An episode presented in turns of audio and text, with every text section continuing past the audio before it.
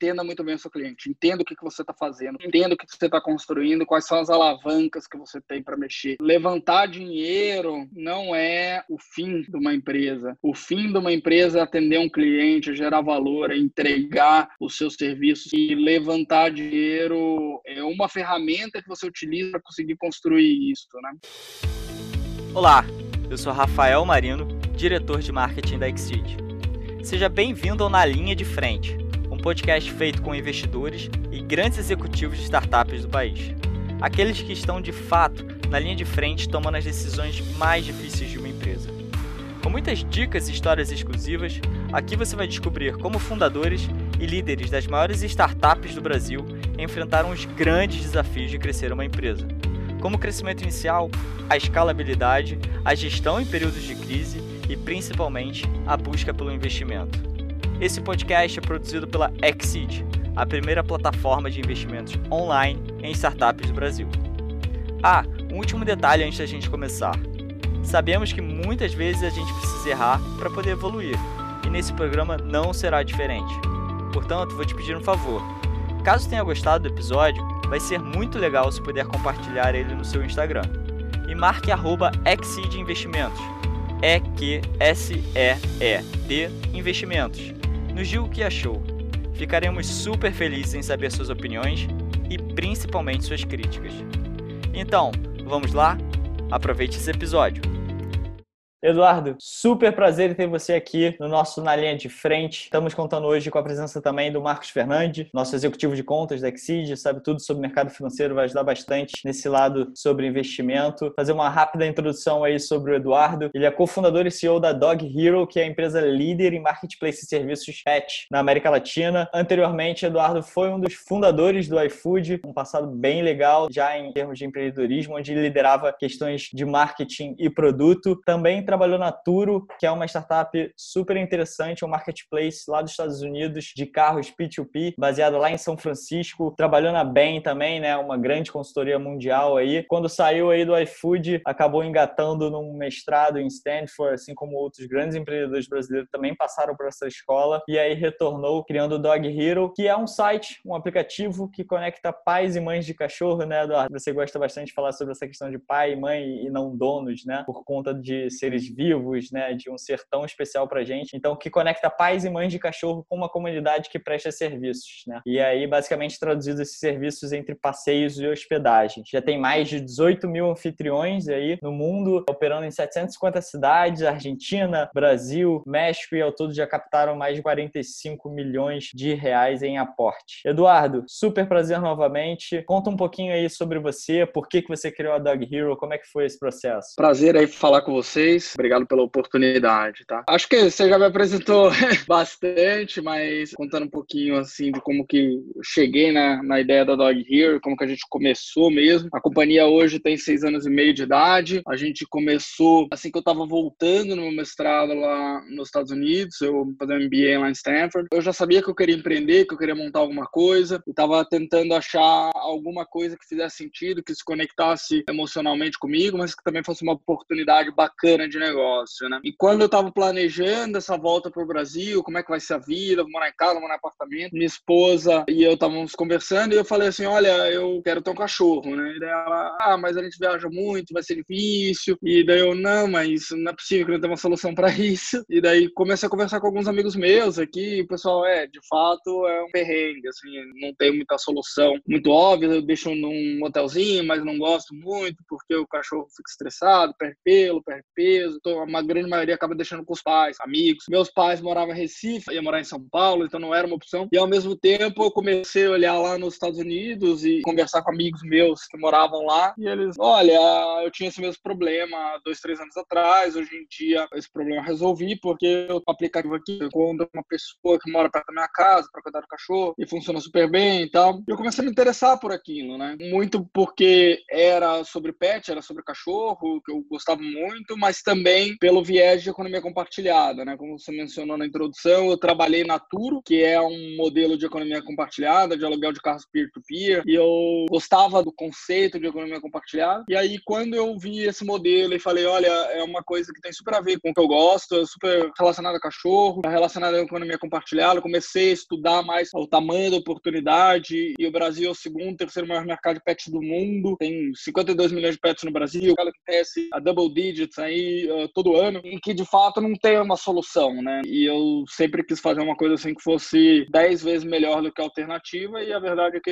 acho que a Dog Hero e, e você hospedar o seu cachorro na casa de uma pessoa é de fato 10 vezes melhor do que deixar num canil. Então, isso foi me atraindo, e aí eu juntei coragem, chamei o Fernando, meu sócio, para embarcar nessa comigo, ele topou, cá estamos seis anos e meio depois, né? A gente, em 2018, lançou um segundo serviço, que é o serviço de passeios. O serviço de hospedagem, ele tem um jeito, assim, muito parecido com o Airbnb, né? Então, você tem a listagem dos anfitriões, você entra, fala com eles, faz a reserva. O serviço de dog walker tem uma, uma pegada um pouco mais a la Uber, assim, você chama o passeador, o passeador vem até a sua casa, pega o cachorro, anda com ele, você vê no mapa onde o cachorro tá andando. E daí, em 2019, a gente lançou mais dois serviços, foi o serviço de pet sitter e daycare, né? creche, quando, ah, eu tenho que trabalhar, não tenho tempo e não quero deixar meu cachorro sozinho, meu cachorro destrói as coisas quando fica sozinho e tal. Bom, a gente tem, tem o serviço de creche. Agora, mais recentemente, há duas semanas atrás, a gente lançou o nosso quinto serviço, também animado, que é veterinário a domicílio, né? Então você entra na plataforma e chama um veterinário, o veterinário vai até a sua casa para atender o seu animal. Então, a ideia, apesar da gente ter começado com hospedagem, sempre foi ter um hub de serviço para pet, onde qualquer necessidade que você tenha em termos de serviço para cuidar do seu animal, que a gente tivesse ali disponível fácil para cuidar do seu bichinho. Legal, Eduardo.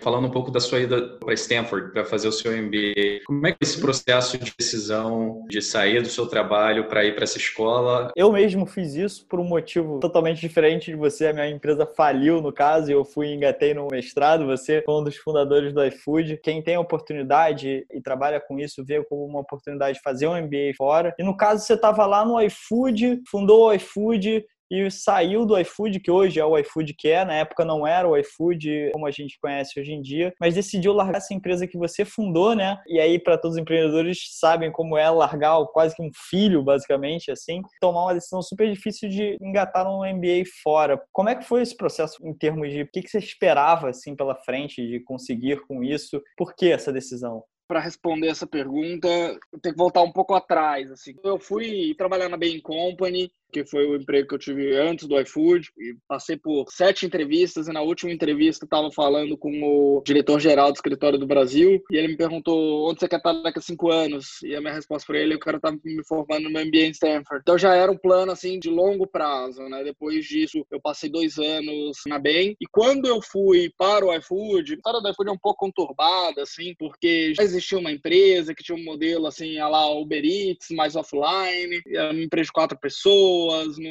não ia muito para frente, chamava Disque Cook. E eu me tornei sócio da Disque Cook, e daí depois a gente fez um pivot junto com alguns amigos, assim, então a gente entrou como um grupo de gestão para tocar Cook, e depois fizemos um pivot para a ideia do iFood mesmo, e lançamos essa plataforma online de pedidos, e que agora, até é engraçado, porque agora está voltando a entrar mais nessa parte de logística, tal, que foi justamente o pivot inicial que a gente fez, né? Então é interessante como como o mundo dá voltas. Nesse processo todo, eu já conversava com os meus sócios que eventualmente eu, eu, eu gostaria de ir para a Stanford. E eu me perguntava, pô, será que ainda faz sentido? Será que é isso mesmo? E eu olhava assim e falava assim, cara, a gente faz muita coisa na tentativa e erro, assim, né? Na época, você não tinha grandes exemplos de empreendedorismo, acho que podia olhar, assim, um pouco, talvez, para o pessoal do Buscapé, mas era isso, assim, né? Tava começando a despontar um, o peixe urbano, e eu olhava e falava assim, cara, a gente não tem muito referência meu contrato de entrada na sociedade da Disquicook, e depois o contrato de investimento série A. Você fala, cara, isso aqui é uma aberração, assim, em retrospecto, sabe? Tem uma série de desalinhamentos de incentivos, de falta de melhores práticas, assim, né? E eu falava, pô, a gente não precisa cometer todos os erros a gente, existe um jeito melhor de se montar empresas, e eu também me atraía muito o desafio intelectual e sentia que eu podia me desenvolver intelectualmente intelectualmente abraçando essa oportunidade. Demorou mais que cinco anos, que era o plano inicial lá quando eu entrei na BEM, mas finalmente eu fui aprovado lá para estudar e fiquei nessa, pô, será que vou, será que não vou? E, e lembrando, o iFood na época não era nem de perto o iFood que é hoje, né? A gente, hoje o iFood anuncia aí, faz, sei lá, 30 milhões de pedidos, a época já tava fazendo 30 mil, assim. Então, outra ordem de magnitude, ter orgulho, sim, de ter construído o business plan do iFood, foi o meu trabalho de conclusão de curso da faculdade e tal, então eu sinto, sim, que é um filho meu, mas a verdade é que no momento que eu saí, a realidade era bem diferente da realidade atual. Agora, sobre o MBA e a experiência de estudar lá fora, para mim foi muito marcante, foi muito bacana. Eu saí de lá assim me sentindo bem mais preparado para fazer o que eu faço. Eu sinto que quando a gente montou a Dog Hero, assim, a gente teve a oportunidade de fazer as coisas muito mais bem pensadas, estruturadas. Eu tenho bastante orgulho do trabalho que a gente tem feito na Dog Hero também e sinto que muito desse trabalho veio do que eu aprendi lá em Stanford. Fora o fato de ter conhecido meu sócio lá, o fato de ter alguns dos nossos investidores são pessoas que a gente conheceu lá, fundos que a gente teve contato, então abriu uma série de portas. Em geral, assim, pondo na balança, acho que foi super positivo ter ido e não me arrependo não. Fascinante, Edu. Era outra época, né? E uma outra questão que eu vi sobre isso, sobre essa época, numa entrevista que você deu, que lá no iFood, por exemplo, também, eles passaram por um dilema que muito empreendedor passa hoje em dia, o empreendedor pelo menos que quer criar uma startup cuja tecnologia é cerne, né, da empresa, que é basicamente ter uma equipe de tecnologia dentro de casa ou terceirizar isso. E um outro questionamento que você fez nessa entrevista foi que no iFood, lá no comecinho, isso foi a segunda opção, foi ter terceirizado, e isso tem desdobramentos, enfim, existem pontos positivos e pontos negativos quanto a isso, né? E acredito que para Dog Hero, assim como o MBA abriu sua cabeça, você repensou sobre isso e fez diferente. Qual é a sua opinião sobre isso para o empreendedor que está pensando em contratar externo ou contratar para dentro de casa? Qual a sua opinião sobre isso? Quando optar, por exemplo, por ter uma equipe ou contratar? Lá no iFood, eu particularmente olhava para a tecnologia e falava, cara, isso aqui é um motor de crescimento da companhia, ele é super importante e deveria ser interno. Por circunstâncias, a gente acabou fazendo isso externo, mas eu sempre fui bem defensor de fazer isso internamente. Chegou um determinado momento de maturidade da companhia que o iFood acabou adquirindo, né, incorporando a prestadora de serviço, quase um acquire, como você quiser chamar, e daí o pessoal que trabalhava nessa empresa se tornou funcionário iFood, acho que facilita bastante o alinhamento. Né? Quando a gente foi começar a Dog Hero, a gente optou já por fazer o time interno e assim para empreendedor que está começando e tudo mais, acho que a grande pergunta que eu faria é: isso é fonte de vantagem competitiva? O quão core isso é, né? Quanto que você acredita de verdade que o crescimento vem através da tecnologia? Se isso for verdade, eu recomendo que seja interno, tá? Acho que acaba sendo super difícil você ter a agilidade de reação, o alinhamento de incentivos correto, trabalhando com uma empresa terceirizada. Às vezes você quer, por exemplo, expandir o time. Olha, a gente acabou de receber funding, precisamos colocar mais 15 pessoas para produzir isso aqui, porque é super importante, porque ele vai ajudar a gente a bater as metas e não sei o quê. E a terceirizada,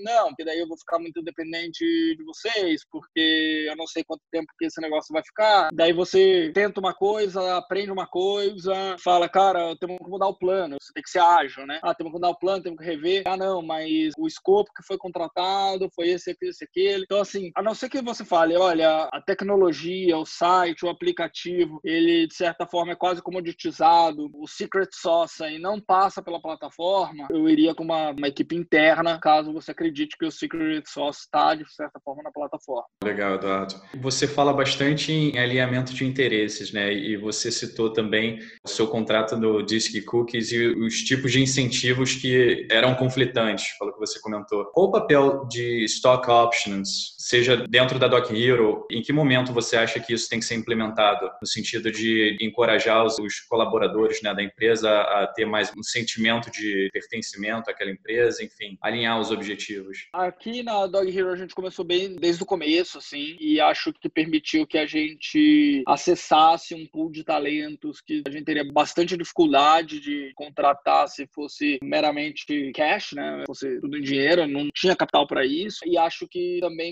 constrói justamente esse senso de pertencimento, de estamos construindo algo junto e eventualmente se esse negócio se valorizar e esse valor se concretizar, vai ser bom para todo mundo, né? Então, eu sou fã da estrutura de stock options. Eu acho, inclusive, que os founders têm que sim estar num sistema de vesting. Basicamente, você, para fazer jus à sua participação, você tem que ficar um determinado tempo. Normalmente, o padrão, assim, é quatro anos de vesting, sendo com um ano de né? Então, se você sair no primeiro um ano, você fica sem participação nenhuma, e daí depois, quando você faz um ano, você recebe 25% da sua participação, e cada mês que passa, você vai recebendo um 48 avos, né? De forma que em quatro anos você recebeu tudo. E eu acho, inclusive, que os founders têm que ter isso. Tem founder que fala, ah, não, mas como que eu vou ter participação vest? Cara, a pior coisa que você pode ter, tá começando uma empresa e tem um co-founder lá que dá seis meses, ele desanima e ficou com metade da empresa. Então,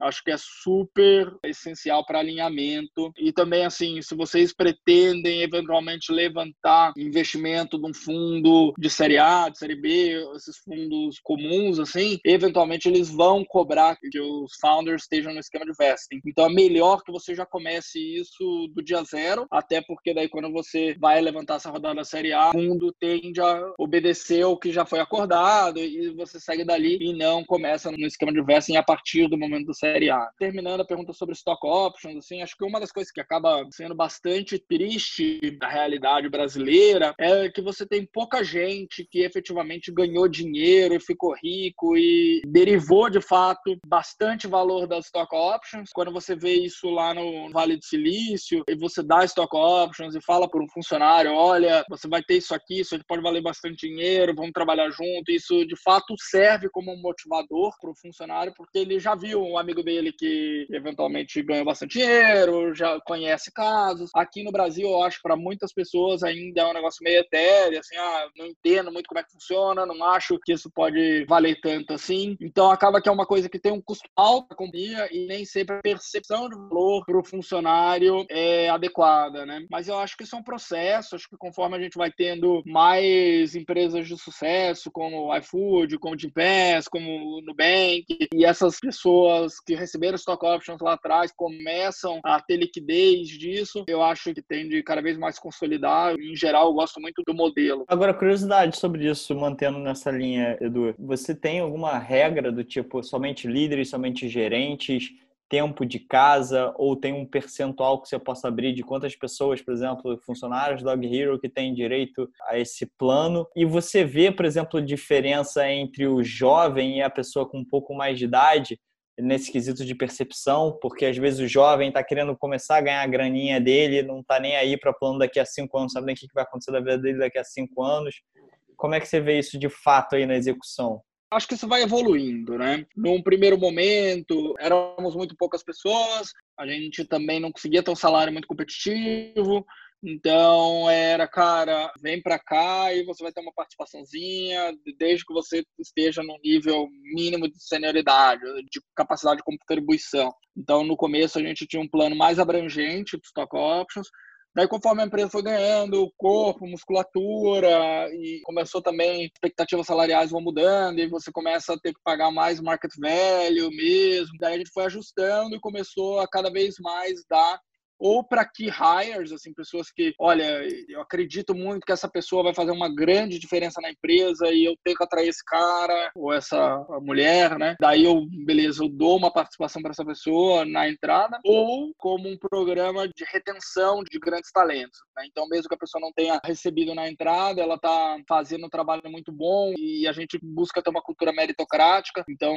duas vezes por ano a gente tem performance review documentado de todos os funcionários e nesse processo de performance review a gente avalia quem que está fazendo jus, quem está entregando de fato acima da expectativa, quem vestiu a camisa da empresa está dando sangue, contribuindo aí para a geração de valor e a gente convida essa pessoa para ser sócio da companhia.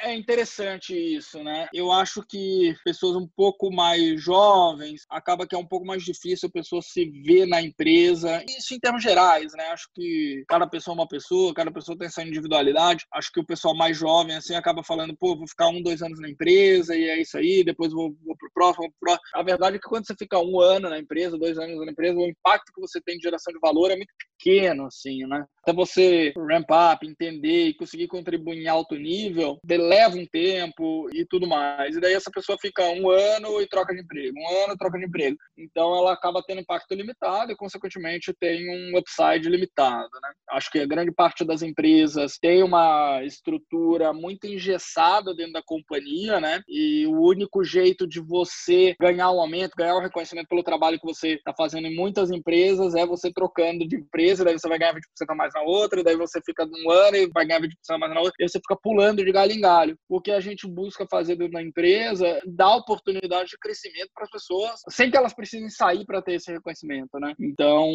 a gente faz esse processo de avaliação bem pragmático e busca reconhecer. Então, por exemplo, o nosso líder de engenharia hoje, que tem uma participação super relevante na companhia e, e começou como estagiário. O cara é uma máquina, ele manda muito bem e a gente foi reconhecendo ele, dando espaço, crescimento, participação na companhia. Eu entendo que não é o padrão da grande maioria das empresas, que acabam falando assim, beleza, eu te contratei para essa cadeira aqui, você vai ficar nessa cadeira até o dia de São Nunca. Então, acho que as empresas precisam abrir espaço para que os talentos possam crescer também. Sensacional, Edu. E eu vejo que isso acho que reflete esse senso de pertencimento, não só reflete dentro da companhia como fora, né? A Dog Hero, por exemplo, aí você vai me corrigir se eu estiver errado, mas eu imagino que ela deva enfrentar ou enfrentou no começo dela uma barreira muito grande por parte da desconfiança, né? Afinal, o pet é um ser muito valioso. Você deixar com uma pessoa externa que você não conhece deve ser muito complicado. É um filho. É um filho, exatamente. Isso até me reflete um case que eu vi da primeira reunião que o Airbnb fez com o fundo e o fundo falou: Cara, vocês estão malucos? Você acha mesmo que eu vou deixar uma pessoa desconhecida entrar na minha casa e a gente vê o Airbnb aí? E no caso de vocês, eu imagino que tenha sido e deva ser uma parte do desafio. Só que eu confesso que eu fiquei super surpreendido quando eu soube que o NPS da Dog Hero fica variando aí em torno de 98. Para quem não sabe, NPS é uma sigla para Net Promoter Score, que é basicamente o quanto as pessoas indicam, né, amigos para a empresa. E eu confesso que eu não vi um NPS parecido no geral em empresas. Ou seja, isso significa um nível muito alto de satisfação do usuário com a plataforma. E eu imagino que isso deva ser um fruto de investimento bem alto em termos de produto, em termos de gestão de comunidade, né, e relacionamento com o cliente. Você acha que esse boca a boca, esse resultado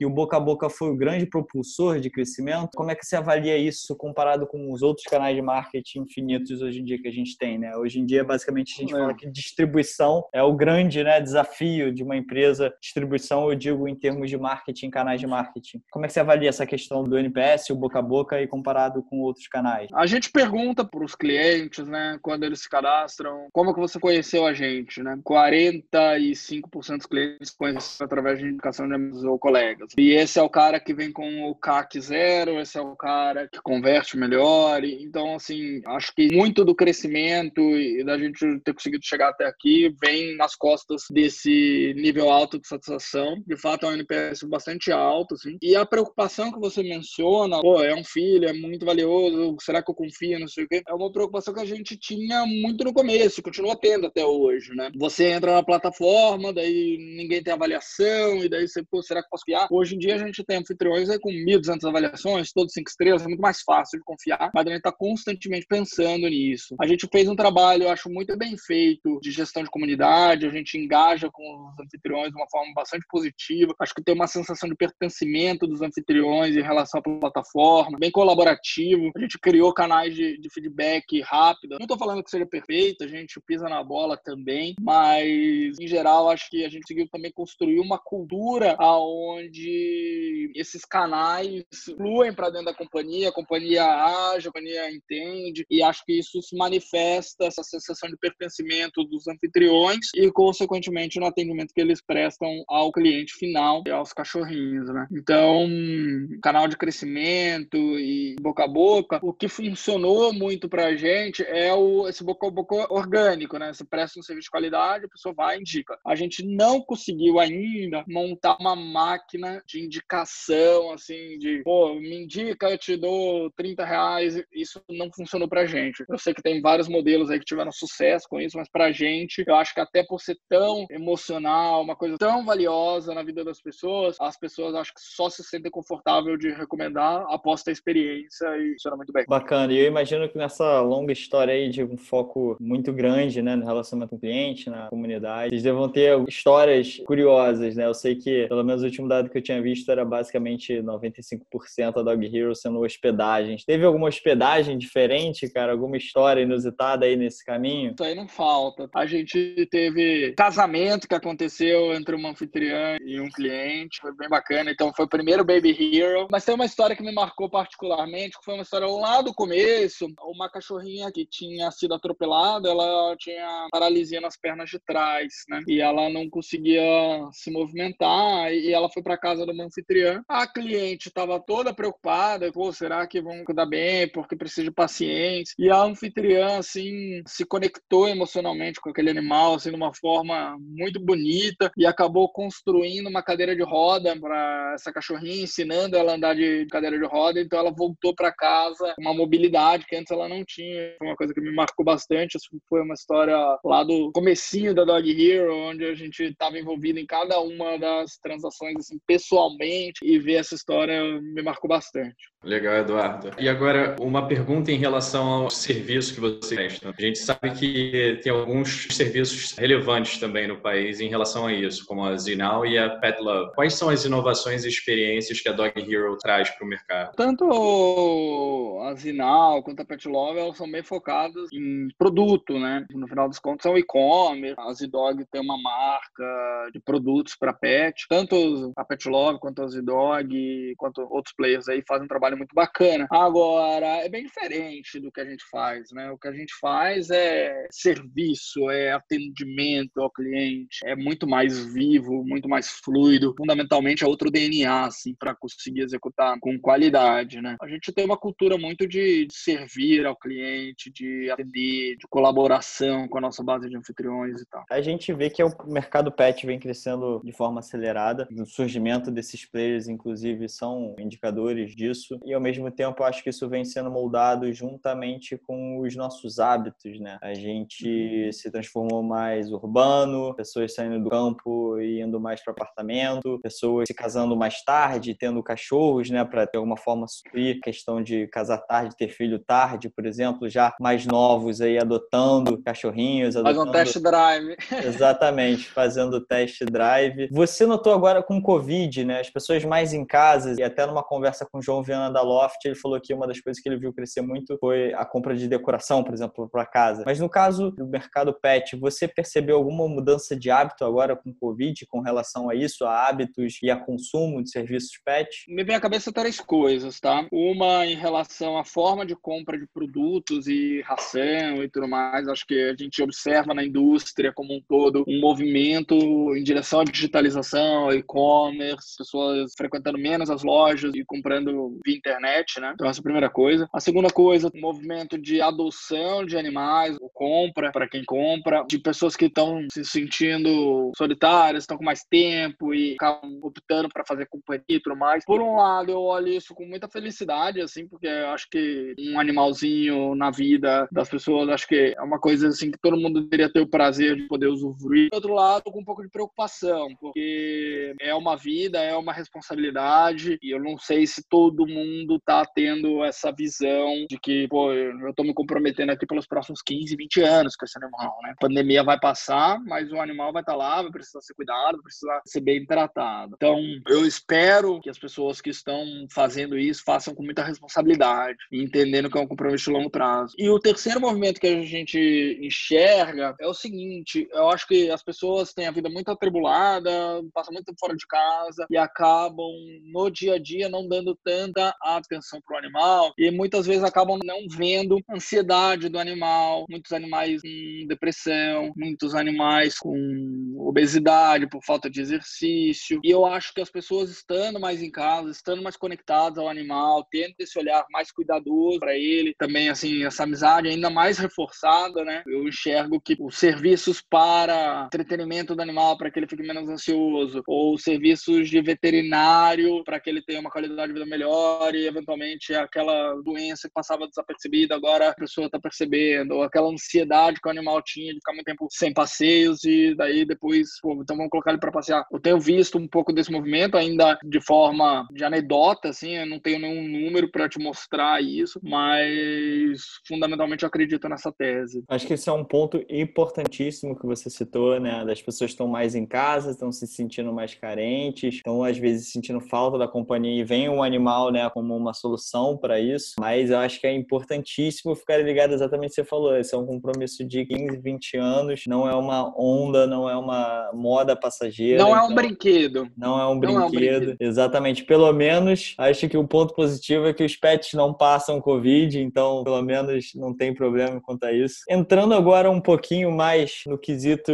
de investimento da Dog Hero, Edu, vocês já captaram aí 45 milhões de reais em investimento. E o último que vocês tiveram do ano passado não foi por um fundo, né? Assim, existem muitos tipos diferentes de captação de investimento, mas normalmente aí no começo, séries A, série B, geralmente são liderados aí por fundos ou fazendo jabá aqui, utilizando uma alternativa como a Exceed, mas vocês ao invés de captarem pelo fundo, vocês receberam 27 milhões da Rover. A Rover, pelo que a gente analisou, é como se fosse uma Dog Hero americana, né, que já está mais desenvolvida, que já captou aí mais de um bilhão de reais em investimentos lá fora. Então vocês receberam de uma empresa de uma forma estratégica. Para os empreendedores que estão procurando investimento ou que pensam em procurar investimento, qual que você diria que são as grandes diferenças entre você captar com fundos ou captar com uma empresa que já está mais evoluída no seu segmento? Só uma pequena correção, assim, para ficar claro para quem está nos ouvindo. A gente fez uma rodada Série C de 27 milhões de reais, mas essa rodada foi liderada pelo Rover, mas teve participação de um fundo também chamado Ignia, que fez um co-investment. Então, o dinheiro não veio todo do Rover, não. A gente tem uma participação muito bacana com os investidores que apostaram na gente, tanto as pessoas físicas lá no comecinho, quanto os fundos que lideraram a Série A, a Série B. Hoje a gente tem quatro fundos no nosso cap table, né? Global, Founders Capital, Ignia, que é um fundo mexicano, Kazek e Monax, e a gente se dá bem com todos eles e só tem coisas a falar bem deles. O relacionamento com o Rover já veio se desenvolvendo ao longo de quatro anos, quatro anos e meio. Quando eu fui começar a companhia lá atrás, eu tive a oportunidade de entrar em contato com o pessoal do Rover e vim nutrindo esse contato com eles ao longo desse tempo todo, né? Então, algumas vezes eles marcavam um call, eu dava um update, daí depois a gente teve a oportunidade de ir para Seattle algumas vezes, conversar com eles, e a gente começou a ver que tinha uma convergência, assim, de pensamentos, convergência de forma de pensar o business, de cultura, e a gente falou, bom, acho que pode ser uma se aproximar e estar tá mais perto, eles toparam. A gente estruturou o deal muito parecido como se fosse um investimento financeiro mesmo. A gente tem sim uma troca de melhores práticas, em calls mensais com eles para discutir o business. Eles conhecem muito do negócio. A gente também tem experimentos aqui que a gente consegue trocar com eles, coisas que a gente está mais avançado que eles em alguns casos. Então essa troca tem sido muito rica com eles. Mas em termos de estruturação do deal e tentando tornar assim um pouco mais generalizável para a audiência, tem que pensar muito cuidadosamente qual é a formatação que você vai ter num deal com o estratégico. Por quê? Porque eventualmente isso pode, dependendo como você fizer, limitar as opcionalidades da companhia. Acho que principalmente early stage, a companhia precisa ter opcionalidade. Você precisa ter a opção de permanecer independente, você precisa ter a opção de, eventualmente, se você quiser vender para algum player. Ou como que você estrutura um deal com um corporate, com um investidor estratégico, como foi o nosso, mas tentando manter os interesses alinhados e o mais próximo de um investimento financeiro, como se fosse um fundo, né? A gente conseguiu fazer isso muito bem. Para a gente tem funcionado bem, apesar de eu entender que é a minoria dos casos, principalmente quando é muito early stage, eu acho que tem de ser bem difícil. Seguindo essa linha de funding, tenho duas perguntas para você nessa linha que eu acho que são interessantes. Uma é, seguindo aquela frase de John Maynard Keynes, que fala que os mercados podem permanecer irracionais por mais tempo do que você pode permanecer solvente. Isso quer dizer que na vida da startup, cash is king, ou seja, o melhor momento de correr atrás de funding é quando o funding está disponível. E a segunda pergunta é qual é o impacto que uma escola Tier 1 como Stanford tem no funding? Respondendo sobre a primeira pergunta ali, eu acredito assim que você deve fazer um planejamento de utilização dos recursos, onde que você vai deploy esse capital. Em geral, assim, acho que se tem capital disponível e tudo mais, você deveria olhar olhar com carinho se faz sentido. Agora, querendo ou não, quanto mais capital você levanta, você vai diminuindo a opcionalidade da companhia, né? Porque imagina o seguinte: você levantou um milhão de reais de capital, você tem uma opção de vender a companhia por 20 milhões de reais. Cara, é um ótimo investimento, é um ótimo retorno para o investidor, é um ótimo retorno para o empreendedor. Agora, você levantou 20 milhões de reais, você tem a opção de vender a companhia por 20 milhões de reais, é um péssimo output. Então, acaba que você vai levantar muito capital, além de eu acreditar um pouco naquela máxima de dinheiro na mão é vendaval, e você começa a gastar em coisas que não são tão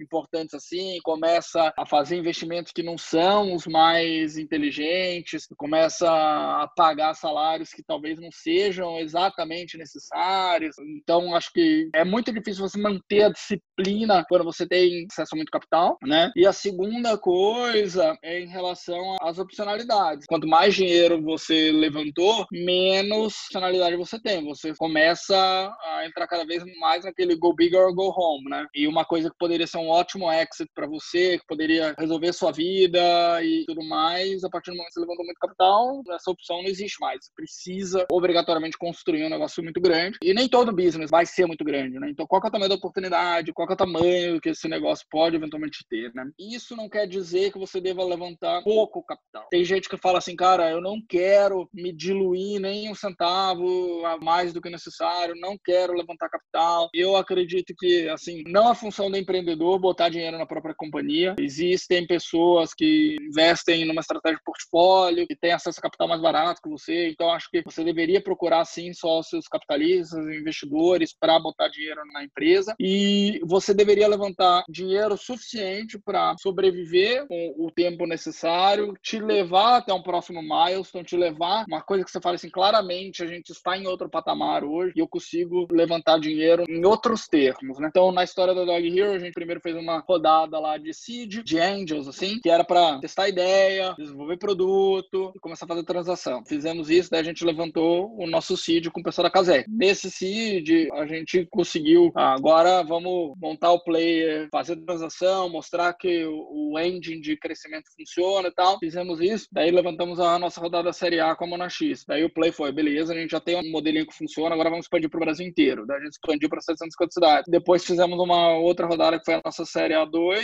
e junto com a Série B aí foi expansão internacional, então lançamos a Argentina, a gente já tinha um pilotinho na Argentina, mas a gente começou a investir um pouco mais, lançamos México e daí a Série B foi muito também sobre a expansão para novos serviços, lançamento Dog Walker, Pet Sitter, Daycare e agora veterinário. Então, assim, em cada uma das rodadas de investimento, a gente claramente tinha um milestone, uma história de crescimento que contribuía e permitia que a gente fizesse eventualmente uma próxima rodada em outros termos. E eu acho que cabe ao empreendedor olhar com muito cuidado para quanto dinheiro eu efetivamente preciso para chegar lá, levando em consideração que as coisas vão dar errado, as coisas vão demorar mais, as coisas custam mais e são mais demoradas do que você está prevendo. Então, como que você também abre um colchão para garantir que você não vai ser pego de calça curta ainda? No quesito funding, como que uma escola Tier 1 como Stanford ajuda nessa busca por funding? Ajuda de algumas formas. Acho que o melhor preditor de conseguir levantar dinheiro ou não é ter um business sólido, com um time motivado, um time de alto potencial. E eu sinto que Stanford me ajudou bastante nisso, tanto do ponto de vista assim de conseguir pensar os detalhes do business e entender as alavancas que o business tinha, quanto também de capacidade de recrutamento e acesso a talentos e conseguir atrair algumas pessoas percepção, né? Então acho que me ajudou a ter um business melhor, fundamentalmente. Além disso, me ajudou sim a ter contato com investidores, como eu disse, o pessoal da Casec eu conheci lá no campus de Stanford, eles acabaram sendo o primeiro aporte institucional. Também abre portas assim para falar, cara, vamos conversar e eu tenho essa ideia e você tem uma rede de contatos que acaba vindo junto com a faculdade, pessoas de alto potencial profissional, pessoas bacanas assim que conseguem eventualmente fazer introduções e te colocar para ter essas conversas. Não é garantia de que você vai conseguir investimento, no final das contas, o que importa é o negócio, mas sim, é inegável que abre portas e permite que você tenha esses primeiros contatos. Legal, bacana. Eu queria entender também qual é a sua percepção do ecossistema de startups em geral na recuperação da economia no médio e longo prazo, já olhando um cenário pós-pandemia. Qual o papel desse ecossistema nessa recuperação? Eu acho que a gente vai ter uma correção assim do ecossistema. A gente estava num momento assim que tinha muito muito oba-oba, empresas que nem sempre tinham os economics necessários, o time, a capacidade de execução necessária, o entendimento de algo unique, assim. Eu acho que vai ter uma depuração do ecossistema, eu ver, assim. Agora, eu acho que a tendência é cada vez mais as pessoas fazendo coisas online, as pessoas fazendo coisas pelos aplicativos. Acho que teve muita gente que aprendeu a comprar online, que usou e-commerce pela primeira vez, que começou a usar Zoom para fazer videoconferência. Então, acho que cada vez mais a tecnologia vai estar entremeada na vida das pessoas e isso abre uma série de oportunidades, né? Acho que a gente tem que ficar de olho aí para entender onde que tem oportunidade, onde que dá para construir um business com diferencial competitivo, gerar riqueza, gerar emprego, gerar renda para o Brasil. E curioso, Edu, como investidor, você investe em startup também? O que você acha desse modelo de investimento em startup? Para você investir em startup, você tem que fazer uma estratégia de portfólio, ao meu ver. E assim, não pode ser o core da sua estratégia de investimento. É um ativo, por definição, de altíssimo risco. Pode dar, sim, um retorno bacana. Eu invisto em uma ou outra startup, assim, de pessoas muito próximas a mim, que eu confio, que eu consigo entrar ali no começo com um cheque muito pequeno. E também tem um pequeno investimento aí num fundo institucional, que é um dos meus investidores, que abriu possibilidade para os founders investir, que seria um ativo que normalmente eu não teria acesso. Eu coloquei um pouquinho lá. Mas, assim, fundamentalmente, eu acho que ele tem que ser visto como uma parte de um portfólio maior que você está disposto a perder ou pode dar 10x naquele ativo. Então, como empreendedor aí tem um salário limitado, como todo empreendedor, acaba que não sobra muito para a gente investir nas startups dos outros. então, quem sabe um dia se eu tiver liquidez, tal, eu consigo ser um pouco mais ativo. Eu acho que até o equity crowdfunding é uma saída para isso, é uma saída para você encontrar empresas em fases mais iniciais. Por exemplo, no Exceed, o ticket mínimo é de 5 mil reais, então consegue ser um pouco mais tranquilo essa entrada. E como você falou, na própria Exceed a gente gosta de falar que para investir em startup a gente tem que diversificar duas vezes, né? Não somente você já ser um investidor e conhecer sobre isso e a startup ser uma diversificação do seu portfólio, mas também você diversificar em número de startups, né? Não botar todos os seus ovos numa startup só.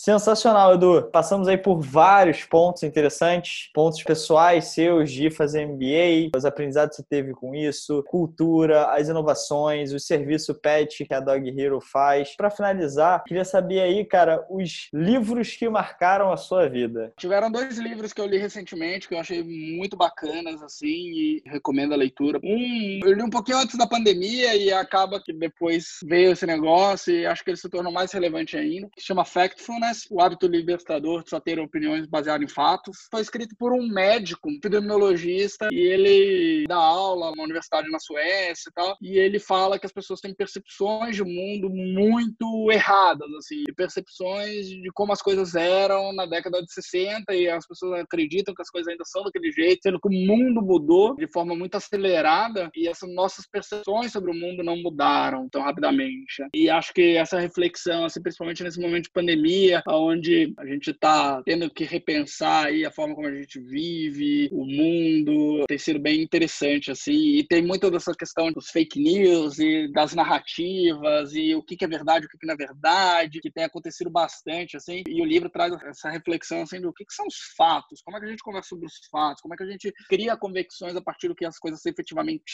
são. E acho que a gente precisa cada vez mais desse exercício. Tem tido muita opinião baseada em percepções, em preconceitos conceitos que não são efetivamente a realidade. Então, esse foi um livro. O outro livro que eu li recentemente, que eu achei muito bacana, chama Justice, Justiça em português, Michael do Sandel. professor de Harvard, chama Michael Sandel. Ele fala bastante assim sobre o que é justiça, o que é ética, como que você toma decisões no seu dia a dia, como que você calibra a sua bússola moral e traz reflexões assim super bacanas. E acho que qualquer pessoa numa posição de liderança que está construindo alguma coisa eventualmente tem que se confrontar com essas decisões e como que você toma essas decisões de uma forma consciente. Eu acho que é uma reflexão interessante aí e recomendo a leitura. Muito bacana o livro. Esse livro me recomendaram também, falam que é muito bom. Eu não li o livro, mas no YouTube tem uma série de palestras do Michael Sandel, que é o Michael Sandel Justice, e aí tem todas as palestras dele em Harvard falando sobre isso. Com certeza o livro deve ser muito melhor, né? Muito mais profundo, mas quem aí não quiser ler, não ter tempo, prefere o YouTube como uma plataforma plataforma, bota aí no YouTube Michael Sandel Justice. Super legal os questionamentos que ele faz. Ele faz você meio que dar uma surtada, né? Porque ele te aplica um case, você tem uma opinião, aí depois ele muda um pouquinho o case e você tinha aquela opinião, agora você quer mudar de opinião, você fica meio sem saber o que pensar de você mesmo, né? Super interessante. Edu, última pergunta para você, cara, pra gente finalizar esse papo super legal. Se você tivesse a oportunidade, se você pudesse transmitir aí uma mensagem para todos os empreendedores e investidores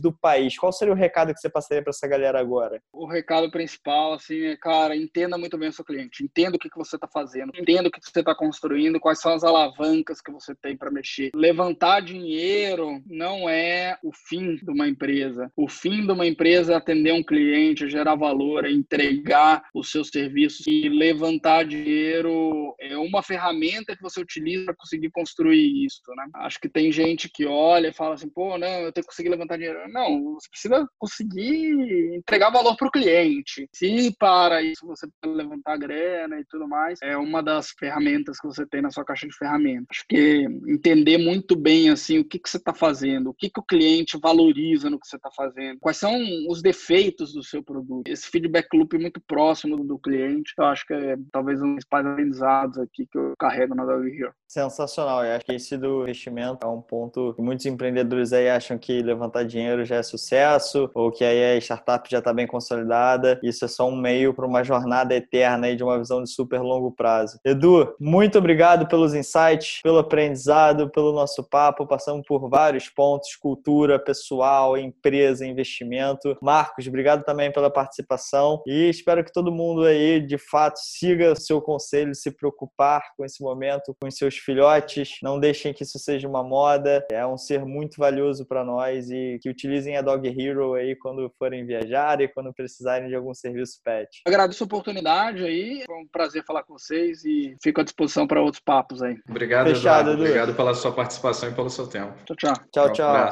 Um Muito obrigado por ouvir o Na Linha de Frente, podcast produzido pela Exceed. Espero realmente que esse episódio tenha gerado valor para as suas futuras decisões e vamos deixar todos os materiais que foram citados bem aqui na descrição. Caso tenha gostado, adicione na linha de frente em sua lista de favoritos para receber a notificação do próximo episódio. Ah, seus feedbacks serão muito bem-vindos. Queremos saber sua opinião. Compartilhe esse podcast em seu Instagram marcando Exceed Investimentos. É Q S E E D Investimentos. E nos diga o que achou. É fundamental saber suas opiniões e críticas para tornar o Na Linha de Frente cada vez melhor.